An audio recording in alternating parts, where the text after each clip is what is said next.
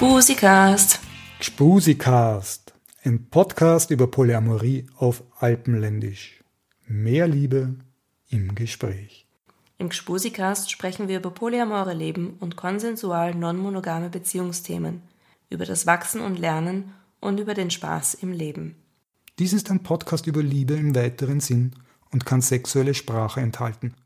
Minderjährige dürfen diesen Podcast nur mit ausdrücklicher Erlaubnis ihrer Erziehungsberechtigten hören. Wer diese nicht hat, holt sie sich bitte vorher und dreht bis dahin ab. Der Gspusikast ist unter den Creative Commons lizenziert. Du kannst diese Sendung gerne weitergeben, jedoch nur unmodifiziert, unkommerziell und mit expliziter Namensnennung von Gspusikast und allen, die an dieser Sendung teilnehmen. Du hast eine Frage, kritische Anmerkungen oder würdest dich freuen, wenn wir über ein bestimmtes Thema ausführlicher sprechen? Dann schick uns eine Nachricht. Alle Episoden, Abo-Optionen, Links zu den Webseiten, über die wir sprechen und die Möglichkeit, uns zu kontaktieren, findest du auf der Homepage gspusi.free-creatives.net.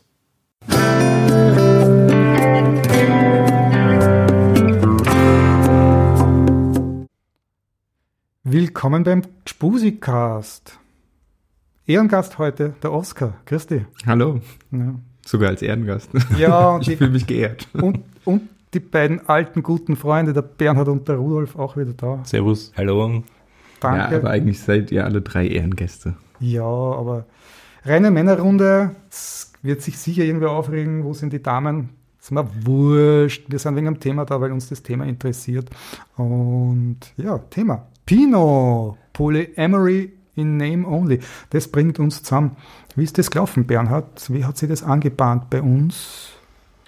Ähm, wir haben immer wieder so im, im, kleinen Kreis darüber geredet, dass es ähm, Menschen gibt, die sich das Mäntelchen von Polyamory umhängen, um rumzuvögeln und es schöner klingen zu lassen zum Beispiel oder ähm, wirklich emotionale Desaster anrichten, weil sie Blutspur hinterlassen. Äh, genau, weil sie glauben, sie hätten Polyamorie ähm, verstanden und benutzen das als Ausrede, um sich wie ein Arschloch aufzuführen. Und eine Irritation ob dieser Tatsache, die, die verbindet uns in irgendeiner Weise. Ich glaube, das hat fast jeder schon einmal erlebt in der einen oder anderen Form. Und äh, ja, in, in Zuge dessen haben wir viele Gespräche geführt, auch mit Oskar vor allem. Und du mir gegenüber Oskars Namen erwähnt und hast gesagt, genau. das gebe eine Sendung ab und ich auch, war auch sofort hoch erfreut. Oskar. Ja. Wie kommst denn du zu dem Thema? Äh, zum Thema Polyamorie oder zum Thema How Not to Poly? ähm, ja, also äh, zum Thema Polyamorie, weil ich einfach gemerkt habe, dass ich mehrere Menschen lieben kann und will und auch in mehreren, mehreren Beziehungen leben möchte und kann und da irgendwie auch das probiere möglich zu machen. Und natürlich habe ich dann auf dem Weg bis dahin, wo ich jetzt bin, einfach auch Menschen erlebt, die Polyamorie, den Term nutzen, aber eben auf eine Art und Weise, wie sie, wie eben schon gesagt, Blutspuren hinterlassen, sei das aus tatsächlich wissentlichem, ich benutze das als Legitimation für das, was ich mache, oder ich habe keinen besseren Begriff und teilweise eben auch aus dem eigen, also dem tatsächlichen Glauben, ich lebe Polyamor, tun sie dann aber nicht. Und sie behalten sich vor allem auch nicht so. Und da bin ich ganz schön oft irgendwie auch angeeckt und war ganz schön genervt, bis zu dem Punkt, wo ich gesagt habe, gut, wenn ihr alle glaubt, ihr wisst, was Polyamorie ist und den Term so falsch benutzt, dann nutze ich den jetzt einfach nicht mehr. Weil auch viele Leute angefangen haben, ein Bild von Polyamorie zu haben, das nicht stimmt. Und wenn ich mich als Polyamor, weiß nicht, sagt man da geoutet, wenn ich mich als Polyamor geoutet habe, dann haben die Leute sofort ein Bild gehabt von mir, welches aber gar nicht zur Polyamorie passt. Und da habe ich mich einfach nicht mehr wohlgefühlt mit und da wollte ich irgendwie dagegen ankämpfen. Das verstehe ich dich richtig. Du bist jetzt schon so weit, dass du von diesen Stereotypen, falschen Reaktionen auf das Konzept Polyamorie, ignorante Reaktionen, so fett ab angefressen bist, äh, dass du das gar nicht mehr als dein Label bezeichnest. Die Schublade bist gar nicht mehr gern drin. Also das war eine Zeit lang. Mittlerweile ist es wieder anders, weil ich beschlossen habe, ich will diesen Begriff jetzt nicht aufgeben und ich will nicht, dass der von diesen Menschen, die ihn falsch benutzen, übernommen wird. und deshalb mittlerweile benutze ich den Begriff wieder, habe aber trotzdem ganz oft das starke Bedürfnis zu erklären, was damit gemeint ist. Also ich traue mich momentan tatsächlich oft nicht, den Begriff Polyamorie in den Raum zu stellen und ihn einfach stehen zu lassen. Weil, ja, okay. Ja, weil dann falsche Informationen, die irgendwie irgendwo aufgeschnappt wurden, damit verknüpft werden. Zu stereotyp, zu leicht, Anlass für Projektionen oder falsche, Genau. falsche Interpretationen. Vor allem glaube ich auch das Problem, dass das halt dann unausgesprochen im Raum steht. Also dass dann mit automatisch Dinge verknüpft werden und projiziert werden, die ähm, nicht der Realität entsprechen, aber die dann auch nicht angesprochen werden, sondern man geht dann einfach quasi automatisch davon aus und gibt die Person, in dem Fall dich, in eine bestimmte Schublade und assoziiert automatisch Dinge, ähm, die eben nicht der Realität entsprechen und du weißt gar nicht, dass das der Fall ist, dass das, dass jemand diese Meinung von dir haben könnte und dann äh, könnte, kann es zu Missverständnissen und so weiter führen. Ne? Genau. Es kam eben auch schon vor, dass ich mich in mehreren Gesprächen mit einer Bekannten darüber unterhalten habe und irgendwann hat sie gesagt, ach so, du bist so gar nicht. Ich dachte, und dann habe ich wieder gemerkt, sie hatte ein Bild von Polyamorie, was sie auf mich projiziert hat, was aber überhaupt nicht gestimmt hat, was sie aber gelernt hat durch Menschen, die diesen Begriff meiner Meinung nach falsch verwendet haben. Und genau, mittlerweile halte ich auch Vorträge über Polyamorie, weil ich gesagt habe, ich möchte dem jetzt entgegenwirken. Ich möchte auch, ähm, dass die Leute sinnvolle Informationen, sinnvolles Wissen über das Thema Polyamorie erfahren. Und ich fange immer damit an, was es nicht ist. Also ich schließe erstmal Dinge aus und das sind eben Dinge, die ich gelernt habe, wie sie oft falsch gemacht werden. Funktioniert es? Kommst du an? Hast das Gefühl, du kommst dorthin? Ja, also ich habe das Gefühl, dass Menschen immer sehr dankbar sind, sehr euphorisch und auch sehr positiv gewillt sind dem Konzept gegenüber, sobald ich viel davon erzählt habe. Ähm, vorher sind Leute oft skeptisch, ähm, was mir auch immer wichtig ist. Ich probiere niemandem zu erklären, was richtig oder falsch ist, wenn es ums Thema Beziehung geht, sondern ich probiere nur ein Beziehungsmodell zu erklären, da aber eben darauf zu achten, dass es richtig verstanden wird. Und viele Leute, die vorher sagen, nee, bleib mir bloß weg mit Poli, da habe ich keinen Bock drauf, die dann hinterher sagen, naja, eigentlich klingt es doch total schön und eigentlich ist es doch was total Erstrebenswertes. Und das ist das, wo ich dann merke, ja, das Bild, was vorher da war, war auch für viele Leute eben abschreckend. Und das konnte ich ein bisschen, zumindest erstmal ein bisschen ähm, verbessern. Und meistens führt es dazu, dass die Leute dann immer wieder auf mich zukommen, wenn sie Fragen haben. Und ähm, sich dann auch mit dem Thema wohler fühlen. Ob sie jetzt tatsächlich Polyamor leben wollen oder nicht, ist dabei völlig egal erstmal. Aber sie haben zumindest ein positiveres Bild von der Polyamorie, weil eben ja ganz viel Negatives auch über die Polyamorie geglaubt wird, weil Menschen sich scheiße verhalten, dazu Polyamorie sagen und dann wird eben dieses Scheißverhalten mit der Polyamorie in Verbindung gebracht. Genau. Und ich habe das Gefühl, sobald man mit Leuten redet und es sinnvoll erklärt, dann findet es auch wieder positiven Anklang. Und jetzt dieses, wie nennst du es, falsche Bild oder dieses Vorurteil oder so weiter, kannst du mal formulieren, zumindest ganz grob. Ich meine, das ist eh nur tendenziell, hat nichts Individuelles zu, zu bedeuten, Ja. aber Also das größte Vorurteil, was Leute gegenüber Polyamorie haben, ist dieses Rumvögeln. Wahllos diverse Sexpartner haben. Wenn der Sex dann irgendwie langweilig wird, dann lasse ich die Leute links liegen und ähm, so dieses nicht achtsame Verhalten, einfach sehr ich-bezogenes, ich will jetzt Spaß haben. Ähm, ja, rumvögeln oder wenn man sich da mal die anderen Begriffe anschaut, wie Casual Sex oder so, äh, da muss ich sagen, ich habe überhaupt kein Problem damit, wenn jemand Spaß an Sex hat und gerne mehrere Sexpartnerinnen hat. Da spricht überhaupt nichts dagegen, aber das ist zum Beispiel nicht Polyamorie. Bei der Polyamorie geht es um Liebe, da geht es um Langfristigkeit, da geht es um Achtsamkeit, da geht es um Beziehungen zwischen Menschen.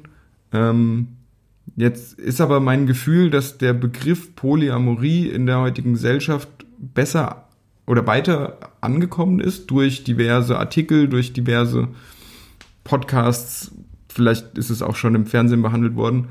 und dass die Leute vor der Polyamorie nicht mehr so viel Angst haben. Aber zum Beispiel dieses Rumvögeln, dieses Casual Sex ist immer noch ein großes Tabuthema.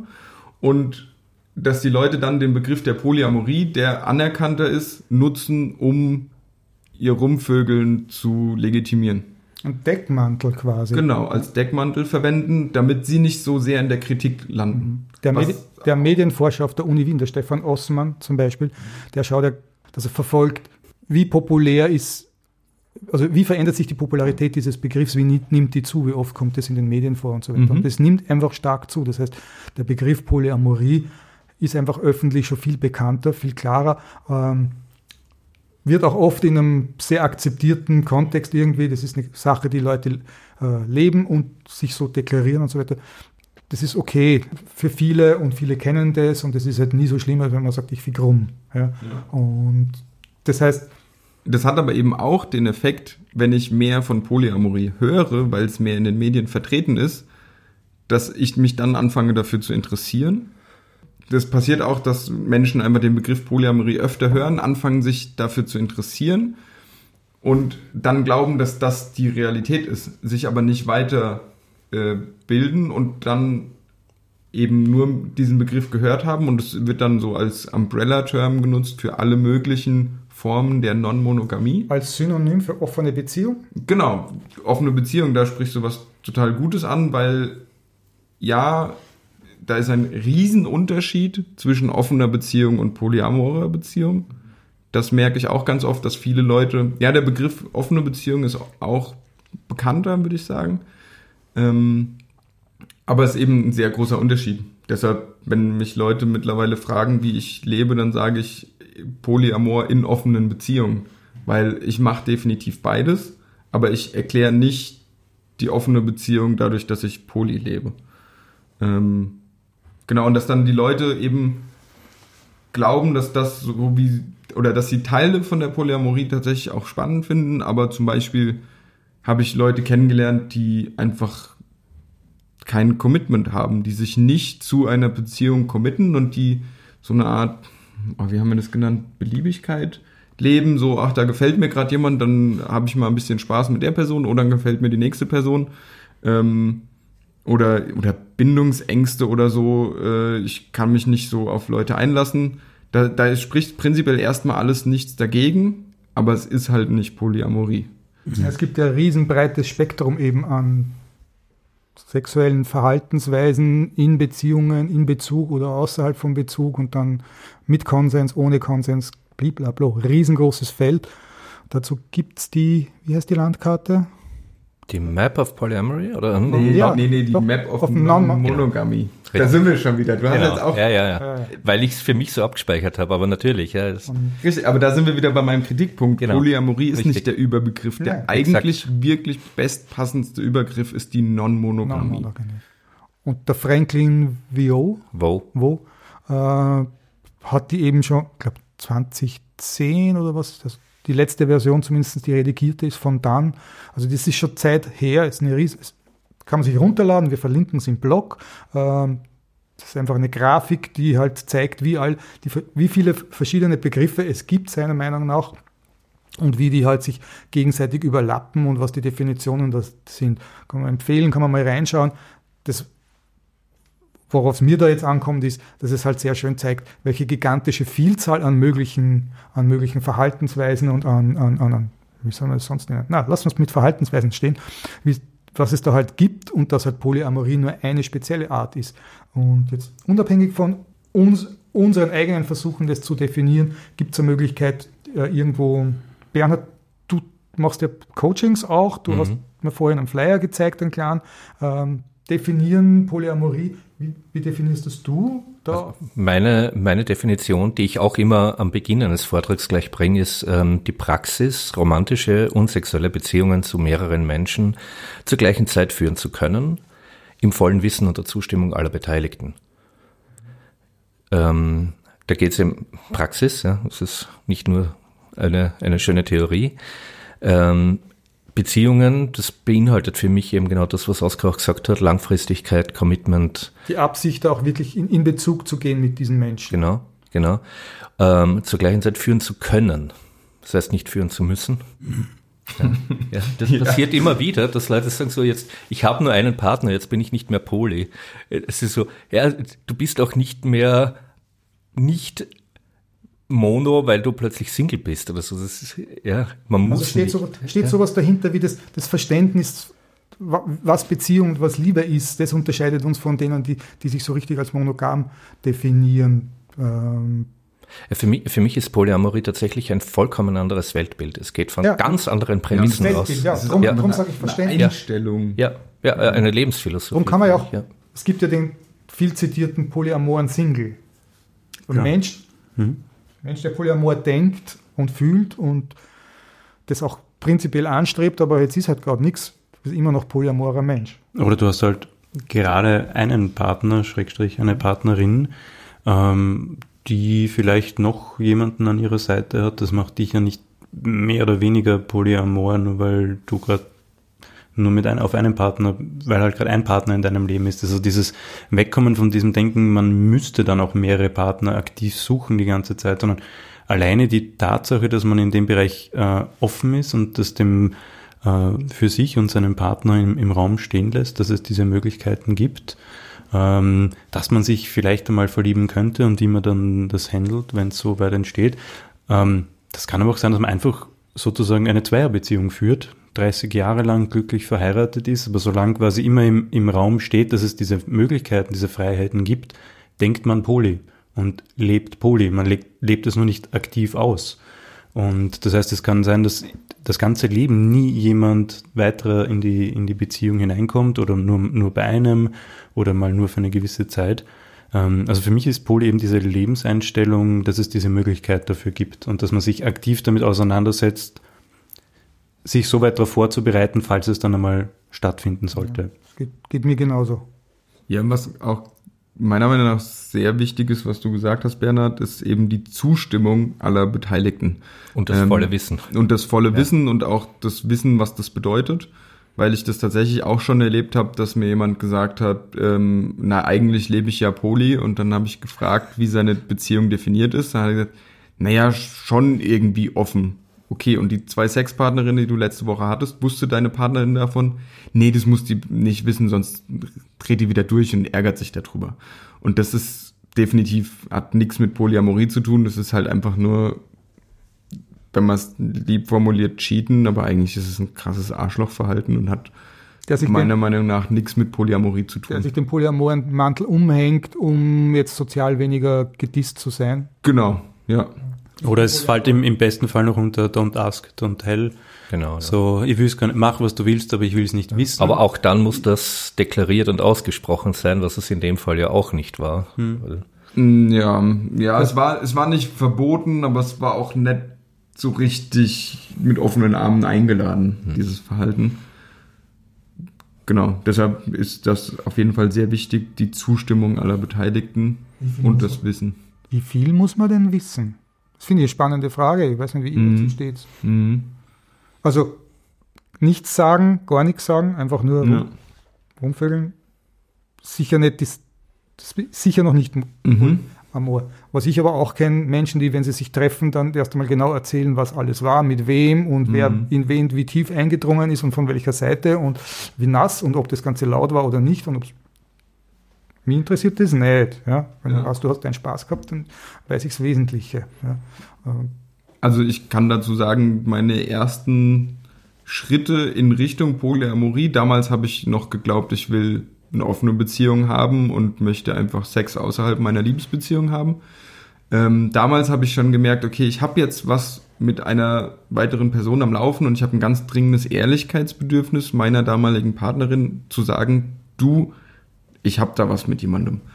Sobald ich das jetzt verheimliche und nicht erzähle, fühlt, fühlt es sich für mich einfach nicht mehr ehrlich und auch eher nach Cheaten an. Mhm. Und deshalb bin ich dann auf sie zugegangen und habe gesagt, ich möchte, dass du weißt, dass ich was mit jemandem anderen habe. So, das ist mir wichtig, dass du es weißt. Den Rest erzähle ich dir gerne so viel, wie du wissen willst. Dafür musst du aber fragen. Ich werde dir nichts auf die Nase binden. Ich habe auch nicht das Gefühl, dass Details notwendig sind. Für mich war es einfach nur ganz wichtig, dass sie weiß, dass ich diese Öffnung der Beziehung jetzt aktuell auslebe. Und auch das ein halbes Jahr später erklären hat sich für mich nicht richtig angefühlt, weil das ja auch manche Leute sagen, naja, dann machst du halt jetzt mal schnell und in einem halben Jahr, wenn es wieder rum ist, dann erzählst du mir das. Das muss ich sagen, ist nichts, womit ich mich in dem Moment wohlfühle, sondern ich will immer Ehrlichkeit äh, und dass meine Partnerinnen auch wissen, dass, das, dass ich das gerade nutze, dieses Angebot der offenen Beziehung.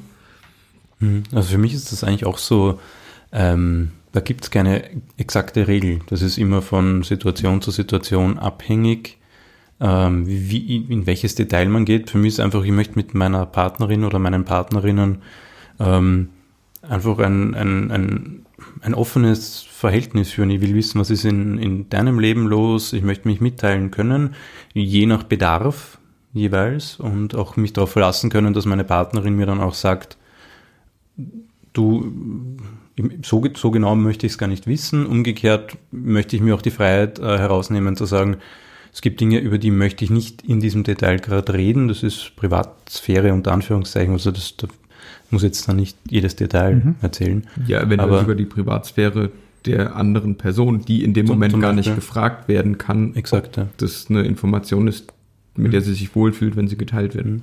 Also ich mache das immer sehr situationsabhängig, aber eben auch mit dieser Grundprämisse, keine grundsätzlichen Geheimnisse über alle Dinge, die meine persönliche, die meine Beziehungen betreffen.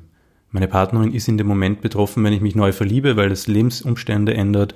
Ähm, die ist davon äh, betroffen, wenn ich einen neuen Beruf vielleicht mal habe oder vorhabe, irgendwo auf Reisen zu gehen, weil dann sehen wir uns vielleicht zwei Monate nicht. Das sind alles Dinge, die ganz banal in die Beziehung einwirken. Und da gehört halt Sexualität und andere Beziehungen ist da für mich auf demselben Niveau wie ein neuer Job, ein neues Auto, eine neue Wohnung, ein Urlaub, den ich plane oder hey, ich habe gerade Schnupfen, mir geht's gerade nicht gut. Also da mache ich jetzt nicht so viel Unterschied. Und im Rahmen dessen entscheidet sich jeweils situationsabhängig, worüber man gerade redet, in welchem Ausmaß.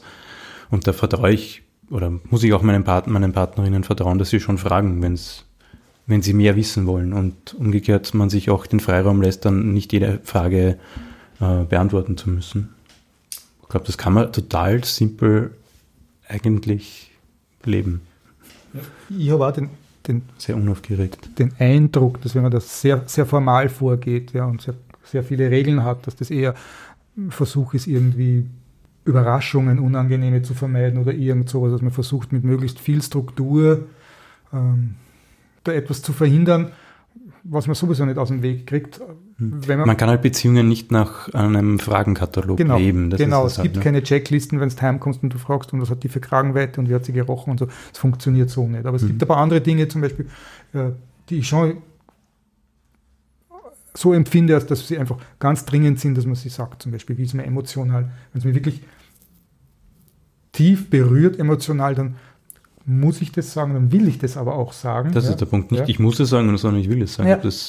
Bei, bei so Sachen wie zum Beispiel, was ist mit, mit äh, äh, Krankheitsverhütung, ja, hm. solchen Dingen, ja. Das sind schon Themen, da muss man sich zuerst einigen, wo sind die Limits und da muss man auch vertrauen dürfen und wenn das einmal gebrochen wurde, dieses Vertrauen, dann ist es total dringend, dass das möglichst schnell gesagt wird. Hm. Ja. Aber das ist, das ist eben die Schwierigkeit, ähm, wie tiefgehend reden wir jetzt über dieses Thema, weil das ist für mich in einer Grunddefinition von Beziehung drinnen. Mhm. Ähm, das ist völlig egal, ob ich Polyamor lebe oder monogam oder, oder swingen gehe oder sonst irgendwas. Ähm, aber das ist mir schon klar, das ist nicht für jeden so. Nicht jeder hat dieselben Annahmen oder dieselben äh, Grundprinzipien im Konzept Beziehung vereinbart. Ja, für mich ist es automatisch klar, ja. dass ich dass es Dinge gibt, über die man quasi reden muss. Weil ich dem anderen nicht wehtun will, den ich auch tatsächlich liebe. Das sind ja Beziehungen für mich. Aber ja. wenn ich jetzt Polyamorie als wirklich so Freibrief nehme, um zu tun, was ich will, und wenn ich letztendlich sage, ist mir egal, wie es dir dabei geht, weil das sind ja eh deine Gefühle, nicht meine, ja, und könnte ich mir aufführen und sagen, ich brauche da gar nichts sagen. Aber dann bist du halt grundsätzlich ein Arschloch, völlig egal, an welches Label du dir umhängst. Und ne? führe keine liebevolle Beziehung, weil ja. überhaupt eine Beziehung, sondern Dann bist du einfach menschlich ein Arschloch, also völlig ja, egal, ob du Single bist ja, oder ja, einig, 17 komm. Menschen verheiratet. Also ja, ein gewisser Grad an Empathie gehört auf jeden Fall dazu, auch und oder vor allem allen Beteiligten gegenüber. Was eben auch, was ich oft beobachtet habe, ist eben dieses, ich gehe mit einer Person in Beziehung und alles, was außenrum passiert, ist dabei egal. Ich Mhm. kümmere mich nur um mich. Ich will meine Bedürfnisse zu 100% erfüllen. Ich habe, ich strebe an, dass es mir maximal gut geht, dass ich 100% happy bin. Aber alle anderen Beteiligten ähm, sind mir egal. Ähm, und Dann, dann ist es eben keine Beziehung. Ne? Dann benutzt du die oder dann hast Spaß mit denen, aber es ist doch, keine dann- Beziehung. Na doch, mit dieser einen Person schon. Okay. Also, äh, wenn wir von Polyamorie reden, reden wir ja meistens davon, dass mehr als zwei Leute irgendwie involviert sind. Und gerade dieses Thema, ähm, also ich persönlich achte immer ganz doll darauf, wie geht's meinen Metamors.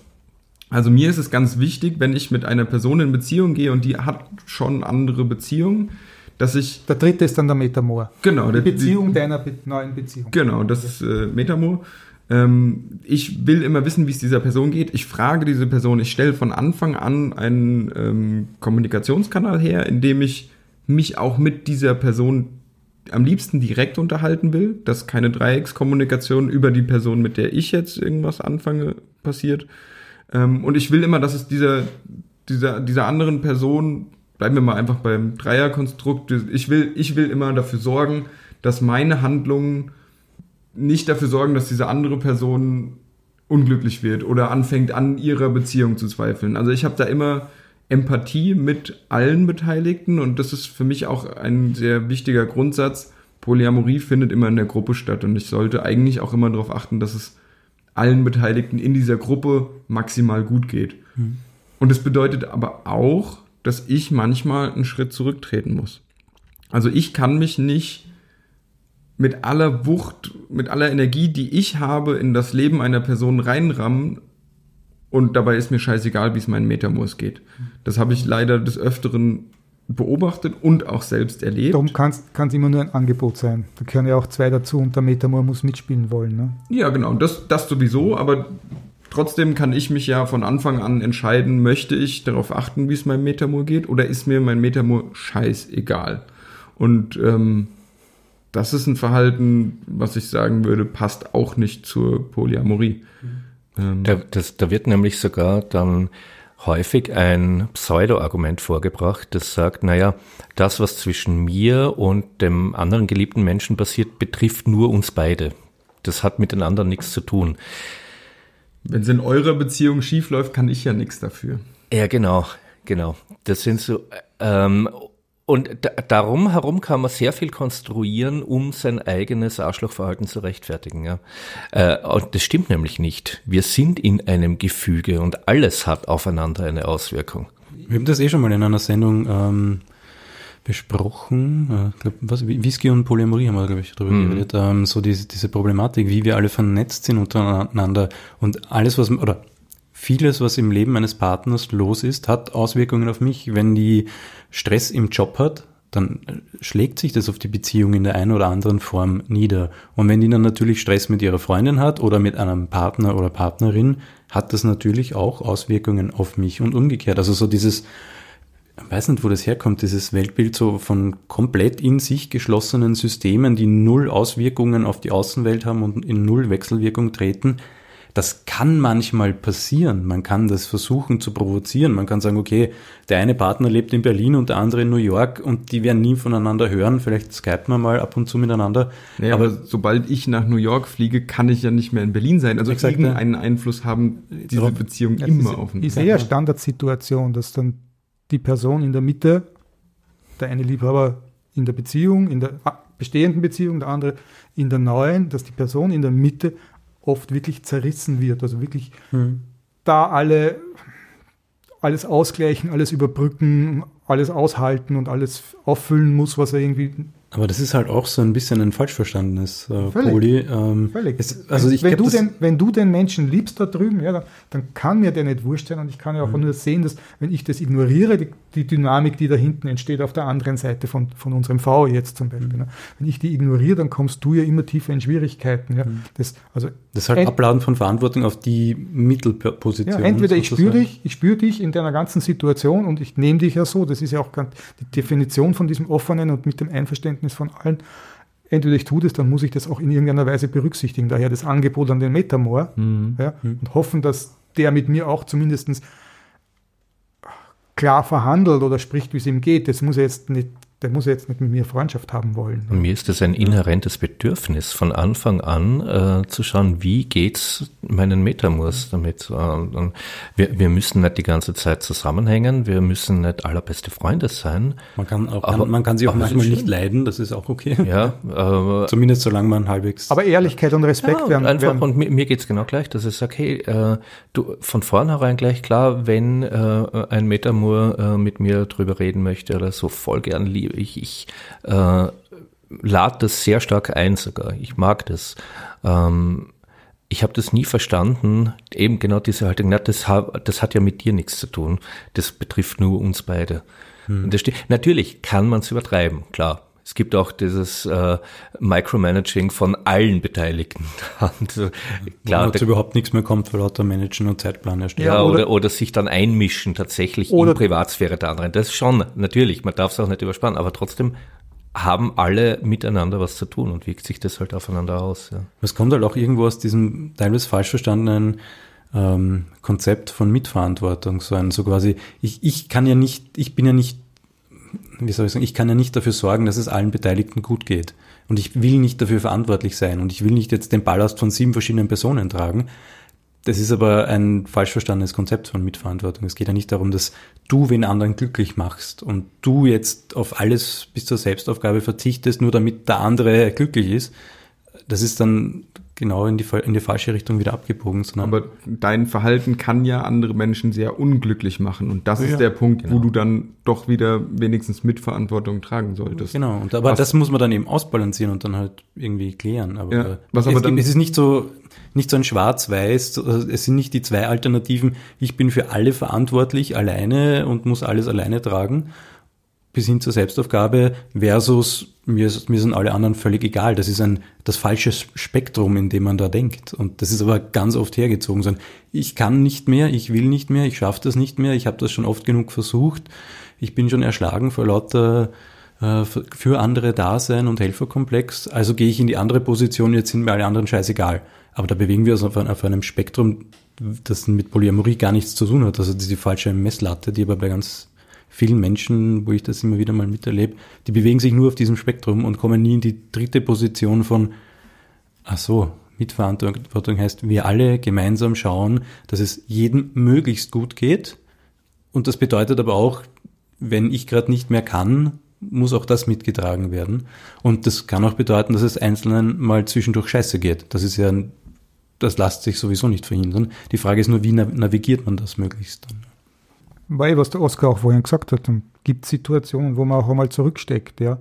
Wenn es grundsätzlich so sein muss, weil es dem Metamor gerade wieder mal schlecht geht, vor lauter Eifersucht oder was auch immer, dass man dann prinzipiell zurückstecken muss, sicher auch der falsche Weg, ja, weil dann nimmt man ihm die Verantwortung für die Emotionen ab und so weiter. Das kann es natürlich auch nicht sein. Aber wenn einer wirklich Probleme hat jetzt durch die Situation, müssen auf jeden Fall alle hinschauen.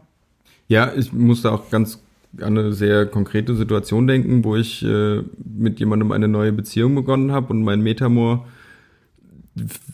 also generell waren beide relativ neu im Thema der Polyamorie, mhm. hatten sich zwar ein bisschen in der Theorie damit auseinandergesetzt, aber vor allem keine Praxi praktische Erfahrung und ich habe gemerkt, dass da einfach viele, ja, auch Ängste entstehen, Unsicherheiten und auf die, als sie formuliert wurden, konnte ich dann auch eingehen und konnte dann auch mich zurücknehmen und konnte, es war mir ein Anliegen, auch beiden Menschen ähm, die Angst irgendwie zu nehmen und habe mich deshalb auch ganz bewusst zurückgenommen und habe auch gesagt, okay, jetzt ihr fühlt oder mein Metamor fühlt sich gerade zum Beispiel durch die Menge an Kommunikation, die gerade zwischen mir und der Person in der Mitte stattfindet, irgendwie hat Angst davor und dann habe ich vorgeschlagen, okay, dann kommen wir probieren einfach mal ein bisschen weniger zu kommunizieren und wir haben dann tatsächlich auch mal ganz bewusst eine Woche ähm, Kommunikationspause eingeführt.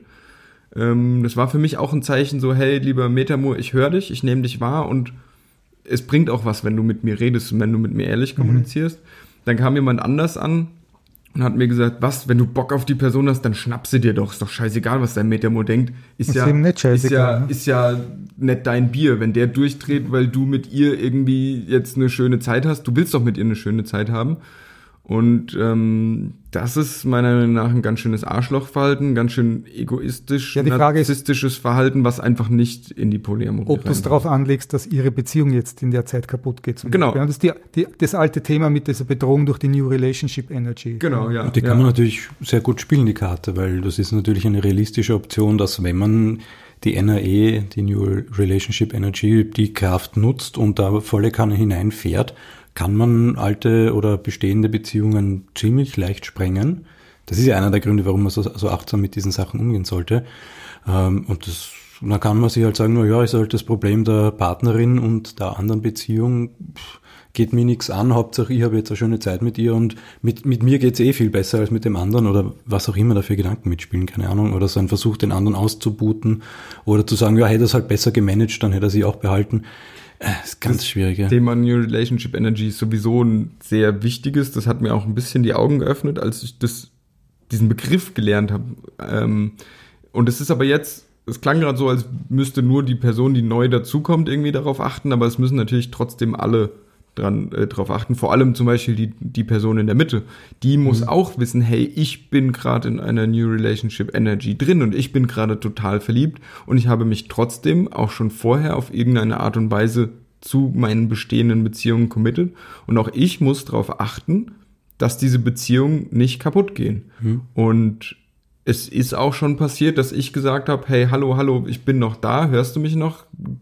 Nimmst du mich überhaupt noch wahr? Du bist gerade in einer New Relationship Energy drinne und so wie du dich mir gerade gegenüber verhältst, du machst alles perfekt, um unsere Beziehung, die zu dem Zeitpunkt noch nicht mal Beziehung war oder noch nicht gefestigt war, aber du machst gerade alles, was wir uns die letzte Zeit aufgebaut haben, kaputt. Du trittst es mit Füßen und es ist dir scheinbar scheißegal.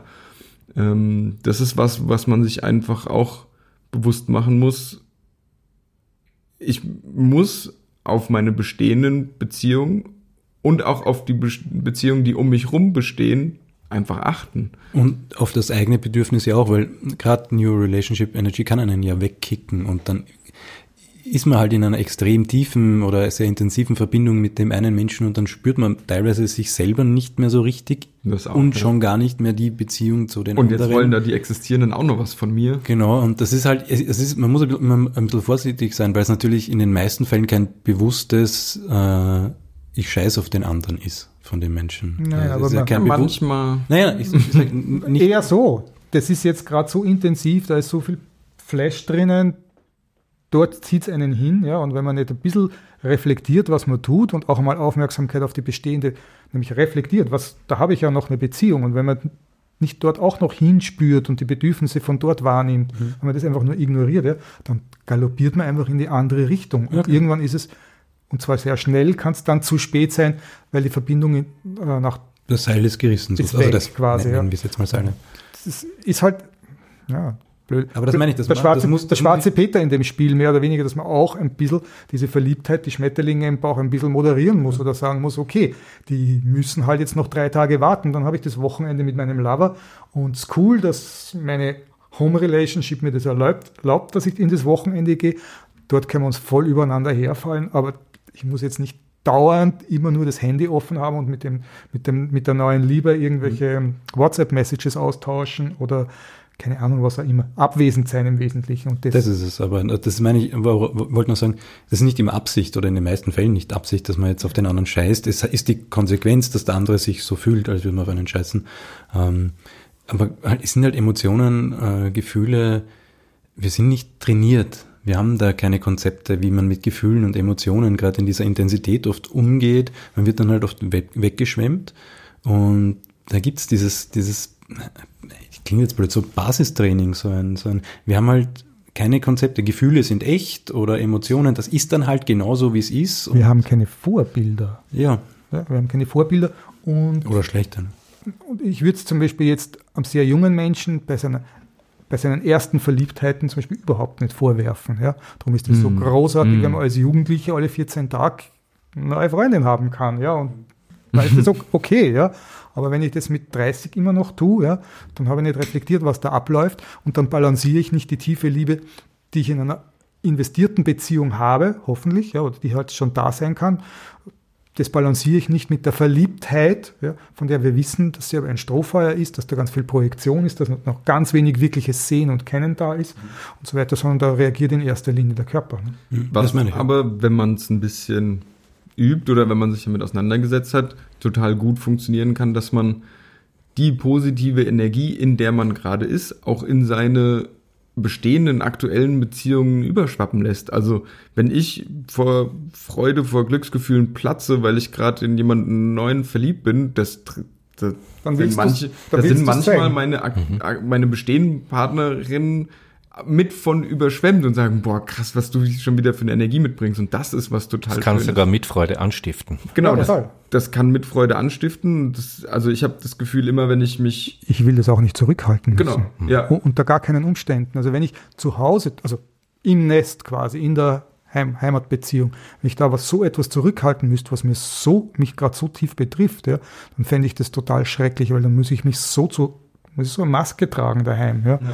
Und das, ist nicht meine Wahl, will eher transparent sein. Das ist ein Mensch, der so nah ist, da ist so viel Alltagsintimität da, dass das alles mit Füßen getre getreten wäre. Nur eben das eine schließt das andere nicht aus. Das ist ja auch ein, ein Polygrundgedanke. Ja. Und äh, es, nur weil ich äh, meine Verliebtheit genieße und diese Freude darüber ausdrücke, heißt das nicht, dass ich die bestehende Beziehung mit Füßen treten muss. Die Liebe ist ja kein Stück Kuchen, Eben, das durch genau. Teilen weniger kleiner wird. Ne? Nee, das, das wird immer mehr. Da sind, wir, da ja, sind wir wieder an dem Punkt mit diesem, inwieweit beeinflussen sich Beziehungen gegenseitig und wir haben jetzt eher über die negativen Aspekte, wenn der andere eifersüchtig ist oder wenn der andere, wenn der Metamur gerade ein Problem hat. Ähm, nicht mitbedenken, dass es ja auch die Beziehung positiv befruchten kann, dass man quasi, wenn man eben die Mitfreude und die, die Verliebtheit und die schönen Gefühle in in das Polynetzwerk hineinfließen lässt, dann wird auch vieles leichter, dann wird auch vieles einfacher ähm, und dann kann man viel mehr Dinge bewältigen und dann schafft man den Ausgleich zu vorher nur einer Probleme wälzen. Wir müssen die ganze Zeit Probleme von allen wälzen. Man kann auch sich mit, ziemlich schnell mit ein bisschen äh, Push äh, sehr sehr, sehr viel Gutes gegenseitig tun und eben auch da die, die positiven Aspekte dieses Netzwerkes dann nutzen. Und ich freue mich mit, wenn, ich meine, meine Partnerin ist ja durchaus mit dem Oscar immer wieder mal sehr, sehr gerne verbandelt und ich merke dann halt auch, wenn, wenn, wenn meine Freundin äh, nach Hause kommt und quasi die, die Energie vom Oscar mitbringt oder, oder ich freue mich halt, wenn es dem Oscar unglaublich gut geht und ihm in seiner weiteren Beziehung und das ist einfach unglaublich schön und bereichernd zu sehen, dass es im Netzwerk und in den Freunden, Freundeskreisen einfach möglichst vielen Menschen möglichst gut geht. Das ist einfach unfassbar es gibt schön. Schöneres, als ja. seine Metamors gegenseitig grüßen zu lassen. Ja, genau. Und, ja. ja. Happy Pole Moments. Also ja. Das Schönste, was ich da jetzt erlebt habe, war vor einem Monat ungefähr, wo eine äh, Geliebte mich besuchen war aus Deutschland, die ähm, mit mir dann zu einer anderen Geliebten gefahren ist, deren Mann und noch Partner dort waren. Wir sind zu fünft auf der Couch gelegen, äh, aneinander gekuschelt, äh, haben uns einfach lieb gehabt und es war so schön und so eine, so eine Freude, äh, so, so gegenseitiges Wohlwollen, das ist, kann man in Worten kaum ausdrücken, wie sich das gegenseitig hochgeschaukelt hat. Aber das funktioniert ja auch nur, weil alle sich gegenseitig trauen können, dass keiner den Partner den, gegenseitig sich wegnimmt. Also Eben. weil das ist ja, ja, was, was, wo auch tatsächlich in der Polyamorie ähm, Eifersucht oder Verlustängste stattfinden, wenn da jemand kommt, der eben nicht auf mich achtet und was mit einer Partnerin von mir anfängt und der verhält sich mir gegenüber wie ein Arsch, natürlich. Also ich habe das erste Mal in meinem Leben äh, Eifersucht gespürt innerhalb eines Polykonstruktes und leider hat sich diese Eifersucht sehr schnell, sehr deutlich gezeigt, dass sie begründet war und mhm. dass diese Person, die dazu kam, ähm, ja, es war so, oh, wir fragen den Oscar mal, ob wir uns küssen dürfen und es war so eine vorgespielte Achtsamkeit, aber eigentlich war da nur ein eigener Trieb, ein Ich will, ich will, ich will, ich bin der Beste und ich, ich erfülle jetzt all meine Bedürfnisse. Oscars Bedürfnisse sind mir egal, aber ich tue mal so, weil ich frage ihn. Und da habe ich tatsächlich Angst gehabt und das habe ich auch angesprochen und gesagt, hier Leute, ich spüre das erste Mal in meinem Leben Eifersucht und bitte achtet auf mich, bitte achtet auch auf meine Bedürfnisse.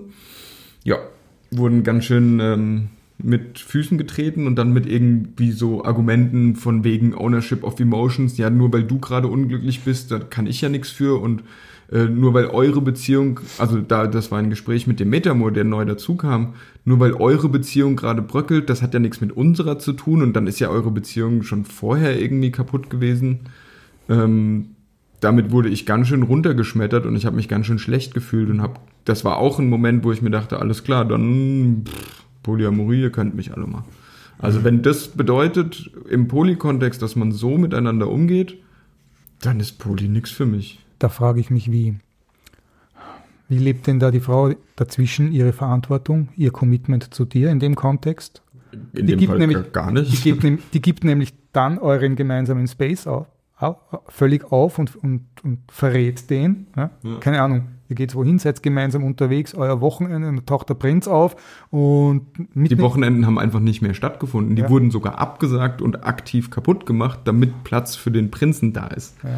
Und da sprichst du eh was total Schönes an mit dem Prinzen. Das ist eine Metapher, die ich ganz gerne mag, dass Leute ähm, glauben, sie bewegen sich im Rahmen der Polyamorie, weil sie sich nicht binden wollen oder weil sie glauben, dass da noch was Besseres kommen könnte. Und dann bandeln sie mit hier ein bisschen, da und da ein bisschen und leben ganz viele tolle Sachen. Aber sobald Prinz Charming dahergeritten kommt, dann springen sie aufs Ross und sind weg und hinterlassen eben dieses Blutbad, hinterlassen Menschen, mit denen sie sich angebandelt haben, in totaler, ja, Unverständnis. Ähm, Ja, teilweise einfach verbrannte Erde, also habe ich auch schon erlebt. Also Genau. quasi so von heute auf morgen aus dem Leben, aus, dem, aus, aus den Augen, aus dem Sinn und man Der neue mag keinen Poli und deshalb bin ich jetzt auch wieder Mono. und das wird dann nicht Poly mehr, while looking. ja, es wird dann teilweise auch gar nicht mehr kommuniziert, weil der Neue ist ja schon da, das Neue ist jetzt wichtig, geht einfach vor und das Alte ist einfach von einer Sekunde auf die andere weg. Da ist man nicht, da hat man teilweise nicht mal mehr diesen, diesen Anstand zumindest zu sagen, hey du, weißt was, ich habe mich neu verliebt, das mit uns beiden, lass mal das bleiben, das kann ich nicht mehr navigieren, das geht nicht mehr. Nicht mal das wird dann manchmal mitgeteilt, sondern man ist einfach aus dem Leben weg. Nicht einmal ein Ausstieg mit Anstand. Nicht einmal das. Ich, ich wurde quasi sogar fast geghostet und monatelang nichts von der Person gehört und dann auf einmal war wieder ganz viel Kontakt da, hat sie mir irgendwie fast täglich geschrieben. Vorher wurde mir halt gesagt, naja, ich bin halt nicht so kommunikativ und ich benutze halt WhatsApp nicht und dann habe ich gesagt, ja, aber kannst ja irgendwann mal irgendwie dich bei mir melden und auf meine Anfragen auch reagieren und du erzählst mir, du kannst dich mit mir nicht vier Tage im Vorhinaus äh, verabreden, weil es stresst dich, Verabredungen einzugehen. Wenn du mit dem anderen Typen jetzt schon, wo ihr euch zwei Monate kennt, schon vier Monate im Voraus plant, irgendwelche Urlaube, irgendwelche gemeinsamen Wochenenden, finde ich irgendwie komisch und verletzt mich, aber ja, das war wurscht und auf einmal hat sie sich wieder ganz viel gemeldet und Ungleiches Maß. Ne? ich war auf einmal wieder super interessant und irgendwie fast täglich Kontakt gehabt und ich habe mich gefragt, was ist los? Naja, diese neue Person war halt zehn Tage im Ausland und war nicht erreichbar. Da war ich dann wieder interessant. Als diese zehn Tage abgelaufen waren, war wieder Minimum vier Wochen Funkstille und ich habe wieder nichts mehr gehört, bis ich irgendwann gesagt habe, so lasse ich auch nicht mit mir umgehen. Das ist natürlich immer keinen ein bisschen Spaß. schwierig, weil natürlich ist jede Beziehung mit jedem Menschen anders. Also du kannst nicht erwarten, dass der Mensch mit dir auf dieselbe Art oder dieselbe Intensität kommuniziert oder mit dir dieselben Dinge tut wie mit dem anderen. Nee, aber Nein, nein, wenn, wenn jemand Neues dazukommt, wäre es eigentlich schön, wenn es zwischen uns so bleibt, wie es vorher war. Ja, ganz so es, bleiben oder, ist- oder es muss sich natürlich verändern. Ganz so bleiben ist eine Illusion. Nee, klar. Es muss sich irgendwie Ja. verändern, ja. Aber Zumindest das dann aber auch konsensual klären. dass man Aber auf Null zurückschrauben, weil jemand Neues dazukommt, ist einfach unfair. Ja. Da, da stellt sich ja die Frage, ne, wie könnte man denn eine New Relationship Energy Situation denn besser, besser handhaben im Sinn von mehr Verantwortung, mehr, mehr Empathie, auch nämlich die, die alte Beziehung auch lebendig halten. Ne? Aus meiner Sicht auch, indem man schaut, auch dass es weiterhin Quality Time gibt, dass man die, die freie Zeit, die man jetzt irgendwie in sein Liebesleben legt, dass man die halt auf alle aufteilt, trotzdem, ja, und, und das kommuniziert und auch diese Spaces frei hält. Aber dazu muss man schon einmal für sich selber geklärt haben, dass man tatsächlich Polyamor leben möchte.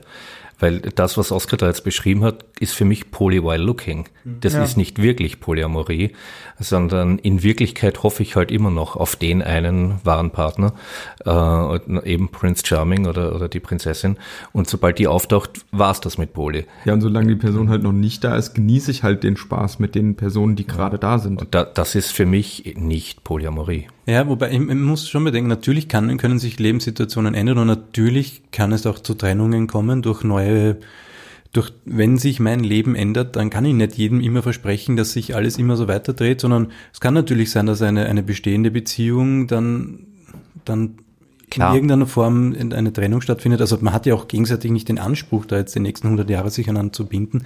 Mein Mindestmaß ist zumindest, dass man das ehrlich kommuniziert. Also dass man dann zumindest Veränderungen kommuniziert, weil die den anderen betreffen. Ähm, es war zum Beispiel bei mir so, dass äh, meine damalige Partnerin hat sich neu verliebt und ich musste das Wochen und Monate lang ihr aus der Nase ziehen. Also sie hat es mir nicht mitgeteilt. Ich habe eh schon gewusst, irgendwas ist anders. Sie hat sich immer weiter zurückgezogen. Ähm, hat mir aber versichert, dass eh alles gut ist. Und dann habe ich irgendwann nach, nach einem Monat oder nach eineinhalb Mal aus ihr rausgekitzelt, mühsam, ähm, okay, sie hat, es gibt da wen, in den, den, den finde sie ganz nett. Dann habe ich schon gemerkt, okay, das ist ein bisschen mehr als ein bisschen nett. Und irgendwann Wochen später, ja, okay, wir haben uns ein bisschen verknallt. Also, ihr, du bist weg, du ihr, so pickt aufeinander die ganze Zeit und so irgendwann, na gut, also wir haben uns schon ineinander verliebt. Also, Haben wir erwähnt, dass Ehrlichkeit sau wichtig ist, um ja, voll Polyamor zu leben? Und es, es war halt ja, aber auch eben Ehrlichkeit zu sich selber, das genau. ist ja, das, große genau. Problem. Und ja. eben auch manchmal einfach eingestehen, dass man Informationen mitteilen muss und nicht weglassen. Ja, zumindest wenn sich der Deal zwischen dir und mir ändert, weil ja. da ist wer anderer, ja, dann wäre es toll, wenn ich das selber be beobachte und mit dir darüber rede in irgendeiner Form. Und dann können wir gemeinsam entschließen, ändern wir den Deal, ja, ja. Oder ich pegel halt diese andere Sache ein wenig herunter, damit mhm. das, was wir zwei haben, immer noch weiterleben kann. Mhm. Und das war halt die, die Schwierigkeit, das war halt so nicht nur, ich war nicht nur mit der neuen Situation konfrontiert, so Freundin ist weg, quasi, ähm, sondern ich musste auch noch quasi die Arbeit für sie machen, quasi so dieses, ich musste noch mühsam über Wochen und äh, heraus ihre herauskitzeln, dass sie eigentlich weg ist und dass sie jemand anderen hat, mit dem, in den sie verliebt ist und mit dem sie gerade verbandelt ist. Und dann war so meine Frage, okay, gut, Gott sei Dank haben wir das endlich mal geklärt. Kann ein Kommunikationsproblem von mir gewesen sein oder weiß ich nicht. Da bin ich ja durchaus sehr, sehr gutmütig äh, und nachsichtig. Es war dann halt so, okay, aber was bedeutet das denn jetzt für uns? Also ist ja okay, wenn du mit dem Zeit verbringen willst und du kannst mit dem Menschen ja so viel Zeit verbringen, wie du willst. Aber heißt das jetzt, wir sehen uns jetzt einmal die Woche, alle zwei Wochen, alle drei Monate? In welchem Ausmaß? Das kann das, ich nicht sagen, weil ich bin so verliebt. Äh, das, selbst das wäre noch eine Aussage. Es war dann, naja, mich zieht schon zum anderen. So, naja, das ist ja. offensichtlich die letzten Monate gewesen. Aber was, ich, ja, genau. was heißt das für uns? Naja, mich zieht halt zum anderen. So, okay, jetzt, also, ist also, also, ist es zwischen uns jetzt, nein, nein, natürlich nicht und ich mag den nach wie vor und ich will ihn nach wie vor sehen, aber mir zieht halt zum anderen. So, okay, können wir uns einen Zeitraum ausmachen, sagen, ich gebe dir zwei Monate, wo wir, wo ich dich vollkommen in Ruhe lasse, wenn sein, wenn du das so willst und kannst du mir einen, einen Rahmen geben, dass wir uns mal wieder einen Termin ausmachen oder einen, einen irgendwie so ein, so ein, wir so ein, haben eine Beziehung, bei der wir zwei Monate lang keine Beziehung haben. Ist ja auch legitim. Okay. Ja. Oder halt, also ich bin da durchaus so, ja, man, man muss nicht die ganze Zeit, also wenn man sagt, du brauchst jetzt zwei Monate Freiraum, du, mir fällt's nicht leicht, aber hey, ich liebe die und wenn du gerade zwei Monate irgendwo anders bist, wenn die Person drei Monate auf, auf Urlaub irgendwo hinfährt ans andere Ende der Welt, ist das ja auch legitim. Ja. Wer bin ich, dass ich ihr das vorschreibe, aber ist dann zumindest hätte ich dann gern die Antwort, du, okay, also in zwei Monaten setzen wir uns zusammen und dann machen wir ein Update, bis dahin bin ich weg, ich werde schauen, dass ich das nicht mehr schwebst du, bist ja irgendwie in der Schwebe und weißt überhaupt nicht, worin und du parallel bist. aber voll versichert wird, na na, und man ist weiter daran interessiert, aber es, also es ist halt so ein bisschen so, wie soll man sagen, schöne Worte, aber nichts dahinter. Mhm. Nur, das ist natürlich schwierig, wenn du mit einem Menschen längere Zeit zusammen bist und sich eine Vertrauensbasis aufgebaut hast und du den Menschen halt dann noch ernst nimmst, weil warum bin ich sonst in einer Beziehung? Wenn du mir sagst, es ist alles will ja keine Beziehung will mit, mit, mit, einem Kleinkind führen. Ne? Ähm, ja, das ist immer noch der Unterschied zwischen Worten und Taten, gell? Eben. Genau, aber da sind wir vielleicht auch bei einem Punkt angekommen, ähm, dass man bereit sein muss, sich und sein eigenes Verhalten selbst zu reflektieren. Ähm, was für die Polyamorie wahrscheinlich auch ein sehr, sehr wichtiger Aspekt ist.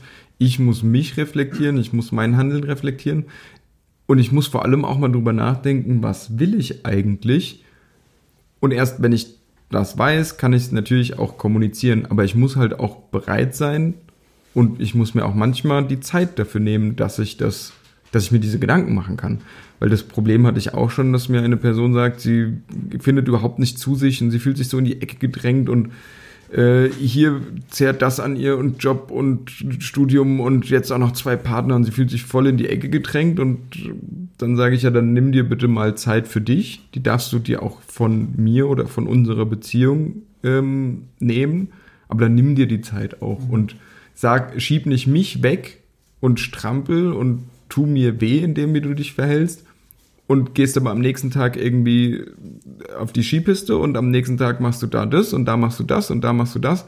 Mich wegschieben, dir aber trotzdem keine Zeit nehmen, ist halt auch ein Verhalten, was nicht unbedingt so sinnvoll ist. Das macht nämlich, Ja, unfair, oder?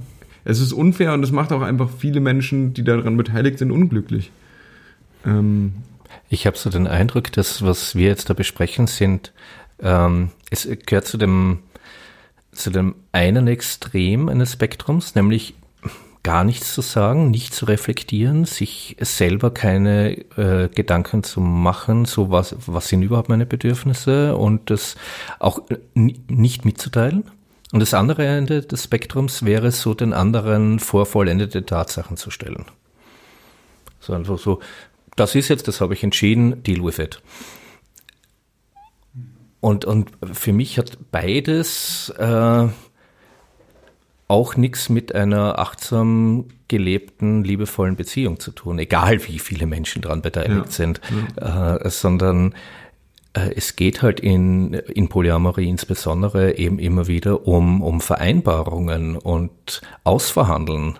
Und das ist aber nicht mal für die Polyamorie. deswegen sage ich ja, generell egal wie viele Menschen beteiligt sind. Ja, Selbst wenn die monogam sind, selbst wenn ich Single bin, muss ich mir überlegen, was will ich denn ja eigentlich? exakt. Ich meine, ganz simpel, also dieses Mitdenken, sondern es gibt mich, also selbst bei einer, nehmen wir jetzt eine Zweierbeziehung, es gibt mich, es gibt das Gegenüber und es gibt uns beide gemeinsam.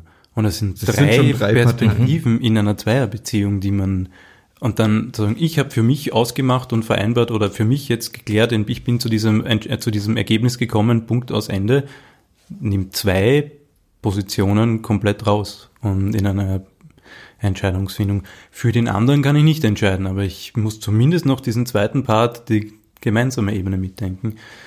Oh ja, dieser Teil, ich muss jetzt Entscheidungen für dich treffen, weil du sie selber nicht triffst. Boah, ist das anstrengend und nervig. Nervig vor allem. Das habe ich tatsächlich auch schon öfter erlebt, dass ich dann die Person gefragt habe, wir stehen hier vor einer Entscheidung, die du treffen musst. Wenn du sie nicht triffst, dann werde ich sie wohl irgendwann treffen, aber dann zu meinem Dann, Positiven. Dann kannst du auf deiner Seite der Beziehung für dich eine Entscheidung treffen, aber nie für die andere Person. Aus, Ja. aus meiner Sicht, die, die Tragik ist ja so, dass viele Leute Schwierigkeiten haben zu reflektieren oder wahrzunehmen, was ihre Bedürfnisse sind oder wo, Mhm. wo sie gerade stehen. Nicht nur, weil sie es nicht tun würden, sich die Zeit nehmen dafür zum Beispiel, wie du es vorhin angesprochen hast, sondern dass auch echt die Empfindsamkeit fehlt. Ja? Und es sind dann genau die Leute, die sagen, ich brauche mehr Zeit für mich. Und was sie dann tun ist, dann gehen sie Skifahren und dann gehen sie Erlebnisurlaub machen und knallen sich halt mit irgendwelchen Erlebnissen voll. Sie lenken sich ab. Ja, ja, ziehen sich irgendwelche Kicks rein, ja, und die leben, und es gibt auch viele Menschen, die, die leben Beziehungen ja auch so, ein Kick nach dem anderen, denen geht es um das Verliebtsein und nicht ums wo ankommen und ähm, eine Beziehung, auf, die auf Sichtbarkeit, also si- sich gegenseitig sehen und miteinander einen Tanz entwickeln. Ist aber auch okay, nur sollte wenn man es das kommuniziert wird. Ja, genau. Naja, aber das, da läuft es für mich darauf aus, dass man halt selber auch, ich, für mich alleine, dafür verantwortlich bin, dass ich erkenne, sind es Menschen, die, sind die wirklich beziehungsfähig oder wird das eine toxische Sache mit denen? Ja. Das ist halt Ja, auch aber noch, darin geht es ja dann darum, dass ich mich davor schütze. Oder ja, eine Dummheitssache halt. Das ist jemand, der bringt nicht die Fähigkeiten ein, ja, die, die einen Tanz von zwei Personen miteinander, wo aus zwei Individuen dann noch dieses dritte wird, von dem der Rudolf gesprochen hat. Also, Die sind einfach so, diese Blutspurleute, ja, die einen Freibrief Das brauchen. klingt wie irgendein Wikinger-Clan. Die Blutspurleute. Ah, ja. ja, ja. Aber Sehr, stimmt, sehr ja. drastisch Ja. und überspitzt. Natürlich, ja. danke, ja, Ja. mache ich gern. Ähm, Ich weiß. Na, aber es stimmt halt schon auch. Ja, nein. Man darf es auch einfach mal so sagen, wie es ist. der, Aspekt, der. Aspekt ist zumindest da. Ne? Und es ist natürlich auch wiederum paranoid, wenn ich jetzt jeden abklopfe drauf und, und, und solche Sachen. Und Ja, man muss natürlich mit der Zeit ähm, ein Gespür entwickeln. Das gehört auch zur Eigenverantwortung dazu, zu sagen, mit wem möchte ich wie, in welcher Form äh, in solche Beziehungen gehen oder in egal welches Verhältnis. Und natürlich ist das ein Skill, den man lernen kann und muss, dass man an irgendeinem Punkt auch sagt, okay, also ich nehme jetzt das Beispiel Tanz her. Ja, wenn du halt schon 17 Jahre tanzt und professioneller Tango-Tänzer bist oder whatever und merkst, okay, der andere hat weder Taktgefühl noch überhaupt eine Tango-Stunde jemals gehabt, dann kann ich mit dem halt nicht Profiturnier tanzen gehen. Das funktioniert halt nicht. Da muss ich mir zumindest bewusst sein, wo ungefähr in einem Spektrum kann ich einen Menschen für mich einordnen und ich glaube, es braucht auch ganz Zeit. viel. Naja, und nein, aber nicht, es braucht natürlich Es Zeit. braucht auch Zeit. Und das ist das Fatale an diesem Verliebtsein. Ja? Weil das schlägt voll ein, dann ist diese volle Biochemie da und die Projektion auf die andere Person. Ich sehe ja gar nicht, wer du bist. Ich kann noch, noch, noch überhaupt nicht ein realistisches Bild von dir machen, sondern ob das mit dir überhaupt eine gescheite, dauerhafte, nachhaltige Beziehung werden kann, so wie wir das in der Polyamorie ansprechen. Das zeigt sich eben erst nach einiger ah, Zeit. Stimmt so nicht. Also bei mir merke ich durch den Crash, den ich da jetzt vor einigen Jahren hatte, Mhm. äh, mit der Partnerin, die ich da erwähnt habe, ähm, es hat sich wie so ein, naja, sagen wir mal, ein, ein, ein Warnsystem installiert, ähm, dass ich sehr schnell, ich meine, es ist vielleicht ein bisschen übervorsichtig, Mhm. aber ich merke sehr schnell so ein, war ein Mensch, den ich sehr interessant finden würde, aber dann merke ich einfach, es ist wie so ein, eine rote Warnleuchte, die angeht, die sagt, Finger weg.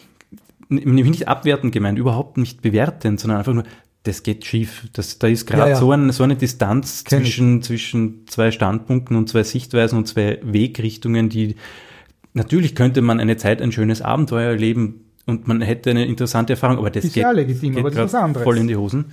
Ähm, also das geht schon, aber da muss man vielleicht vorher richtig auf die Schnauze gefallen sein und dann muss man das fein kalibrieren. Aber es gibt ja auch einen, einen, einen sehr, ja, sehr schönen äh, Spruch, der mich sehr zum Nachdenken mal gebracht hat. Den, den gibt es so in zwei Varianten. Ähm, so die erste Variante war, you cannot love someone else illness and traumas away. Also man kann nicht die Probleme und Schwierigkeiten und Traumata eines anderen Menschen weglieben. Das geht einfach nicht. Und die andere Variante des Spruches ist, uh, you cannot love someone else into their potential. Uh, du kannst jemand anderen nicht in ihr Potenzial hinein durch Liebe hineinbringen und zum Aufblühen. Du kannst natürlich mithelfen und du kannst natürlich schauen, wie, wie weit kann und will ich dem anderen unter die Arme greifen. Ähm, Ein, Ange ein Angebot machen im Sinn von zeigen Aber- und inspirieren, ein Mhm. Vorbild oder sowas sein. Ja. Aber nur weil ich ein, ein großartiges Potenzial in einem Menschen sehe und dazu neigen wir halt alle miteinander sehr gut, dass wir uns in Potenziale verlieben und in, weil wir den schönen Kern dieses Menschen sehen und dann auch leider die Realität teilweise komplett ignorieren und dann aus, aufgrund dessen einfach irgendwie so so Durchhalteparolen und das geht schon irgendwie und der wird schon irgendwann zu dem Menschen, den ich da sehe in der Realität auch und Mit der, in das Potenzial können wir uns verlieben, Hm. aber wir können keine Liebe leben damit. Ja. Leben, keine Beziehung aufbauen und Hm. nachhaltig. Zumindest nicht nur damit. ja. die Realität ist halt leider auch da. Ja, Wenn es Poten Potenzial und die, und die Realität unterschiedlich Genau, sind. genau. Ja. Und das sind aber ganz wesentliche Punkte. Dieses, diese Durchhalteparolen, dann dieses sich bis zur Selbstaufgabe so glauben, wenn man jetzt noch einmal über den nächsten Berg drüber geht, dann. Meine Liebe ist groß genug. ja, das genau. Dann, also ich aber auch selbst irgendwann einzugestehen, so ein, nehm- nämlich, es ist dann so, so dieses, erst wenn es nicht mehr geht, dann lasst mal los. Aber schon vorher zu erkennen, du, das hat einfach keinen Sinn. Also das ist was, was ich gerade nicht geben kann und will, auch wenn ich es theoretisch vielleicht könnte. Und das ist aber auch ein Riesenproblem, sich das auch mal selber einzugestehen, dass man diesen Weg vielleicht besser nicht geht.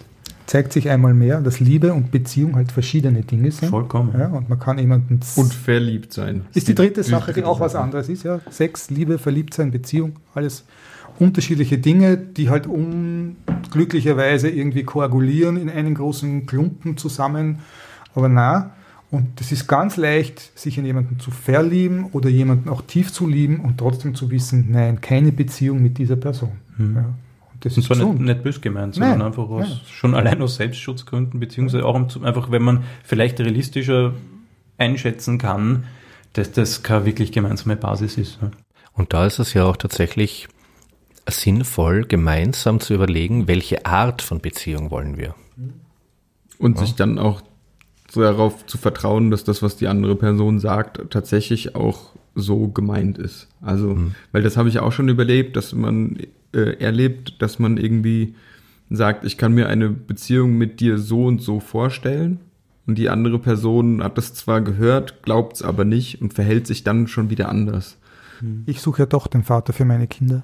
Genau, ah, ja, das ist großartig. Ich habe mehrfach schon auch irgendwie gesagt, nee, du hast äh, Kinderpläne mit einer anderen Person und die respektiere ich, die akzeptiere ich und die, ja, da habe ich auch überhaupt nichts gegen einzuwenden und trotzdem hat die Person dann immer wieder Angst gehabt, dass ich mit ihr Kinder kriegen will und eventuell sogar morgen und keine Ahnung, hat dann Ängste gehabt, die auf, gar nicht auf irgendwas basiert waren, was ich gesagt habe, wo ich auch ganz klar gesagt habe, nein, ist nicht mein Wunsch, warum hast du da Angst vor? Ähm, aber je mehr du es beteuerst, umso mehr hast du wahrscheinlich die Angst bestätigt. Und da sind wir aber auch vielleicht an dem Punkt, da, da bin ich eben, ist mir wieder eingefallen, dass viele Menschen mit Erwartungshaltungen, wie Beziehungen funktionieren, aus der monogamen Welt kommen, in der wir aufwachsen, die mhm. uns vorgelebt wird, meistens durch unsere Eltern und die ich bin in der komischen christlichen Welt aufgewachsen, in der halt die Monogamie hoch angerechnet wird. Und da werden einfach ein paar Konzepte ähm, vorgelebt oder auch beigebracht oder ja gelehrt, die in der Polyamorie nicht unbedingt Sinn machen oder zumindest nicht immer Sinn machen und ganz oft auch einfach nicht gelebt werden. Und dass man trotzdem auf der einen Seite sich aber so verhalten kann, wie man es aus monogamen Beziehungen kennt, und auf der anderen Seite auch genau davor Angst haben kann. Was eben zum Beispiel dieses Kinderkriegen-Thema oder der generell der Relationship Escalator, wo in der Monogamie vorgezeigt oder gezeigt wird, wie funktioniert eine Beziehung, welche Schritte muss man gemeinsam durchmachen, um eine tolle Beziehung zu führen diese Schritte auf dem Sondern wir haben uns einmal nackt gesehen, wir müssen in 40 Jahren gemeinsam auf der Parkbank sitzen, als nee, alte Menschen nicht, und Kinder gekriegt haben. Nee, ne? gar nicht mal unbedingt, sondern eher, also das, was du sagst, ist, wir haben einen Schritt gemacht, also müssen wir die anderen Schritte machen. Ich meine eher in die Richtung, wenn wir die anderen Schritte nicht machen, dann, ist zählt, dann ist es keine gute Beziehung. Mhm, und ja. da eben so, naja, in den dem, was uns vorgelebt wird, hast du irgendwann den Partner oder die Partnerin, mit der du Kinder kriegst, mit der du Nachwuchs zeugst und sonst ist, ist es keine gute Beziehung. Und das ist gerade im polyamoren Kontext ganz oft nicht notwendig. Also oft kenne ich das, dass Menschen einen, eine Partnerin, einen Partner haben, mit denen sie sich beschließen, Nachwuchs zu bekommen. Und mit anderen Partnern, keine Ahnung, geht man gerne ins Schwimmbad, macht man Luxusurlaub. Und es sind immer unterschiedliche Menschen und dadurch komplett unterschiedliche Beziehungen. Und die, natürlich macht es keinen Sinn, die zu vergleichen. Und es macht noch weniger Sinn, die mit einem Modell zu vergleichen, was wir mit dem wir aufgewachsen sind. Und das ist eben. Das nicht mehr, nicht mehr greift in der Genau, das überhaupt keinen Sinn macht. Und wird das jetzt vorab, so wie der Bernhard angedeutet hat, vorab vereinbart, ausgehandelt? Ich habe nämlich andere Erfahrungen und ein bisschen ein anderes Bild dazu.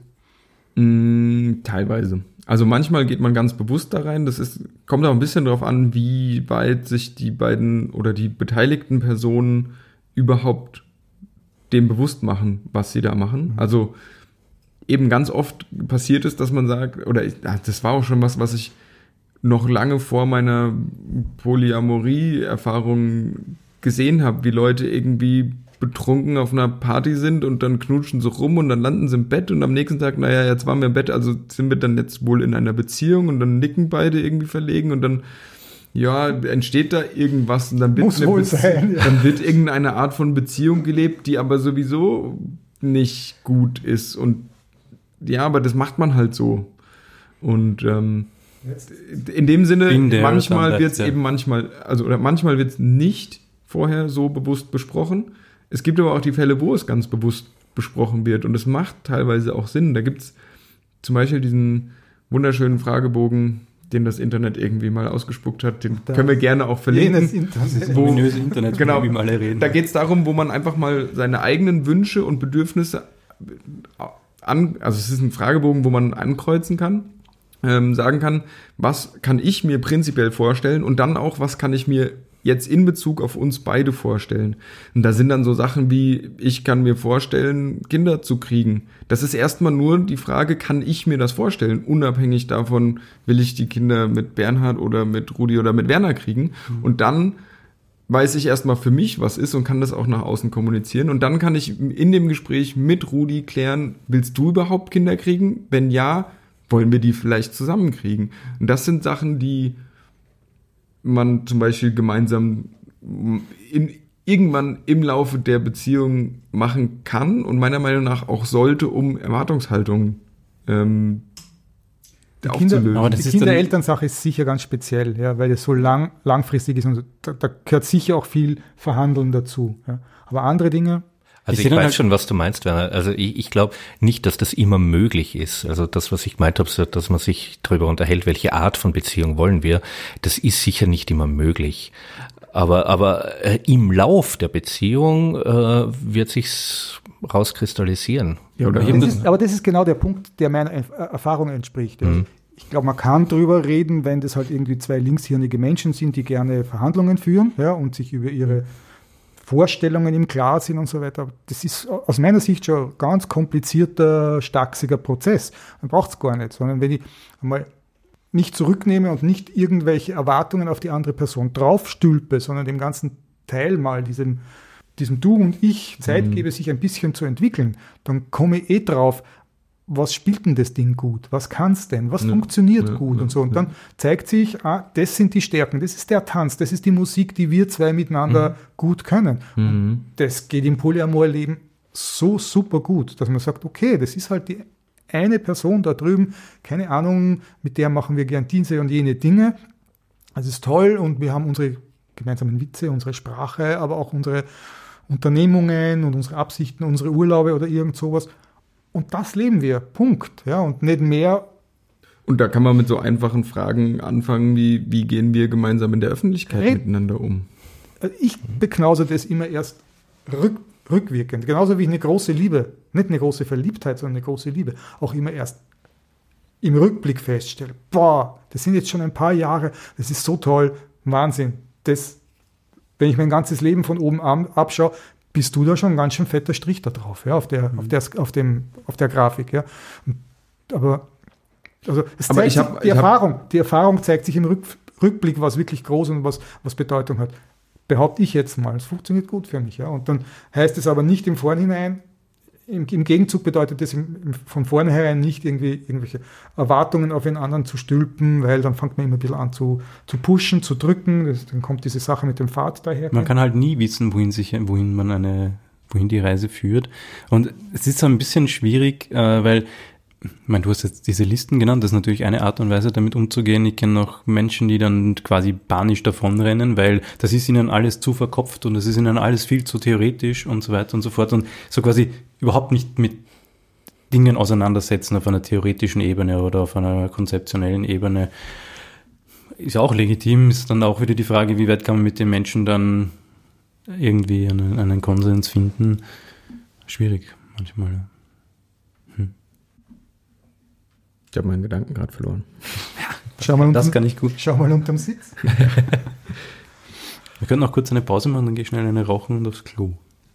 Jetzt haben wir eh Ist schon ein Zettel, gell? Eine Stunde, ja, eine, zwölf. eine, ja, Zehn, Ja. sowas.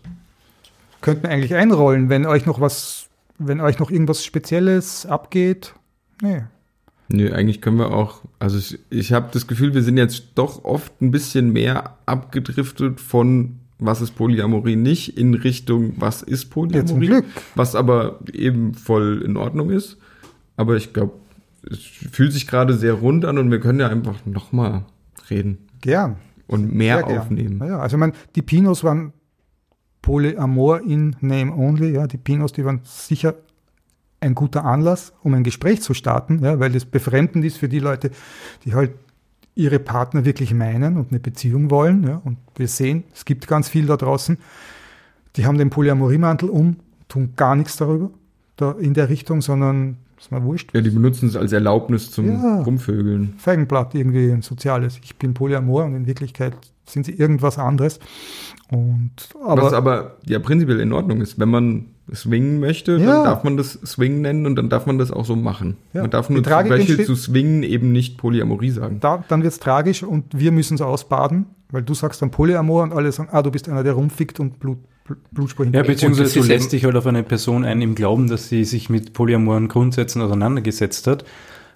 Und aber was völlig anderes damit meint. Ne? Genau. Und äh, erfahrungsgemäß sind es gerade die sehr empathischen, äh, weichen Menschen, die dann drunter zu leiden haben. Und das ist das wirklich schade dran.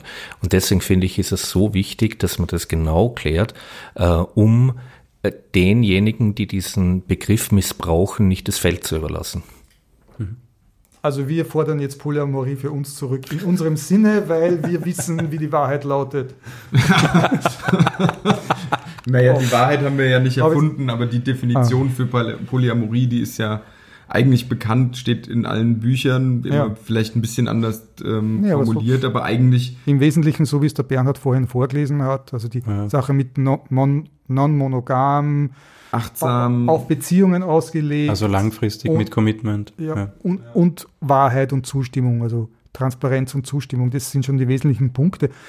Die Das haben wir ja nicht für uns gepachtet, aber man Ja. kann sich dann ich hätte jetzt zumindest gern, auf ich hätte jetzt gern, hätte ich das eigentlich schon gesagt, das kommt von uns. Hast du die erfunden? Ja, sicher. Zweifellos der werden. Zweifel war sie, ja. Na, Schmäh, Du, du wärst doch alt genug, dass du es erfunden hättest. Danke, danke. Nein, im Ernst natürlich eben nicht und das ist eine Sache, die die Definition von Polyamorie kommt eben nicht von uns. Aber es Und- ist allgemeiner Konsens. Ja, genau. Aber es gibt Leute, die sich eben genau andersrum verhalten. Das war der, der Ausgangspunkt. Und Genau. im Wesentlichen steht da dahinter, dass wir halt ein tief, viel tieferes, ein beziehungsorientiertes Ver Ver äh, Verständnis davon haben. Ja. Naja, dann sage ich mal Danke. Cooles, Danke. cooles intensives Achso, weil du mich gerade angeschaut hast. Ja, alle. Ja, danke für die Also Einladung. sag mal danke. Gell. Danke Bernhard auch, Gastgeber.